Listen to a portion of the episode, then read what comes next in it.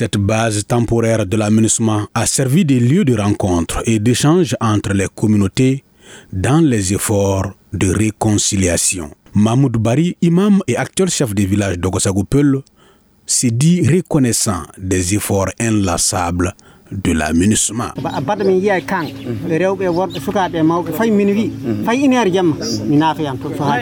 Et vraiment, il y a eu une très très grande amélioration. Il remercie infiniment les gens de l'aménagement.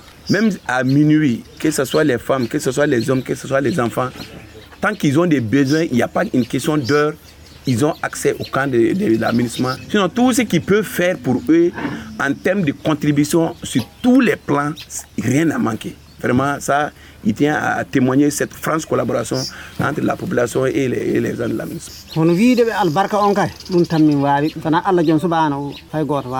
Abdoulaye Togo, fils du chef de village d'Ogosagou Dogon, à son tour, salue l'ensemble des pays contributeurs de troupes à la mission onusienne au Mali.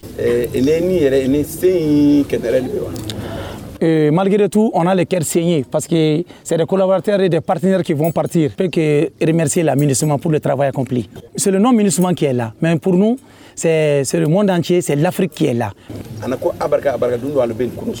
Le colonel Macho Djigoye Sen, commandant du contingent sénégalais basé dans cette localité, s'est dit très fier du travail abattu par ces hommes, ce qui a d'ailleurs permis d'établir une relation de confiance entre les populations locales et la force onusienne. Une satisfaction d'avoir participé au processus de réconciliation.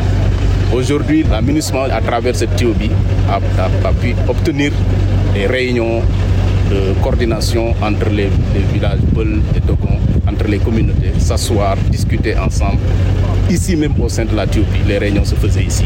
Donc pour moi, c'est une satisfaction par rapport au moins à notre participation dans le processus de réconciliation de ces deux communautés. Dans ce combat perpétuel, il y a eu des jours faciles et des jours sans pour les casques bleus. Car à leurs yeux, la paix ne se construit pas en un seul jour.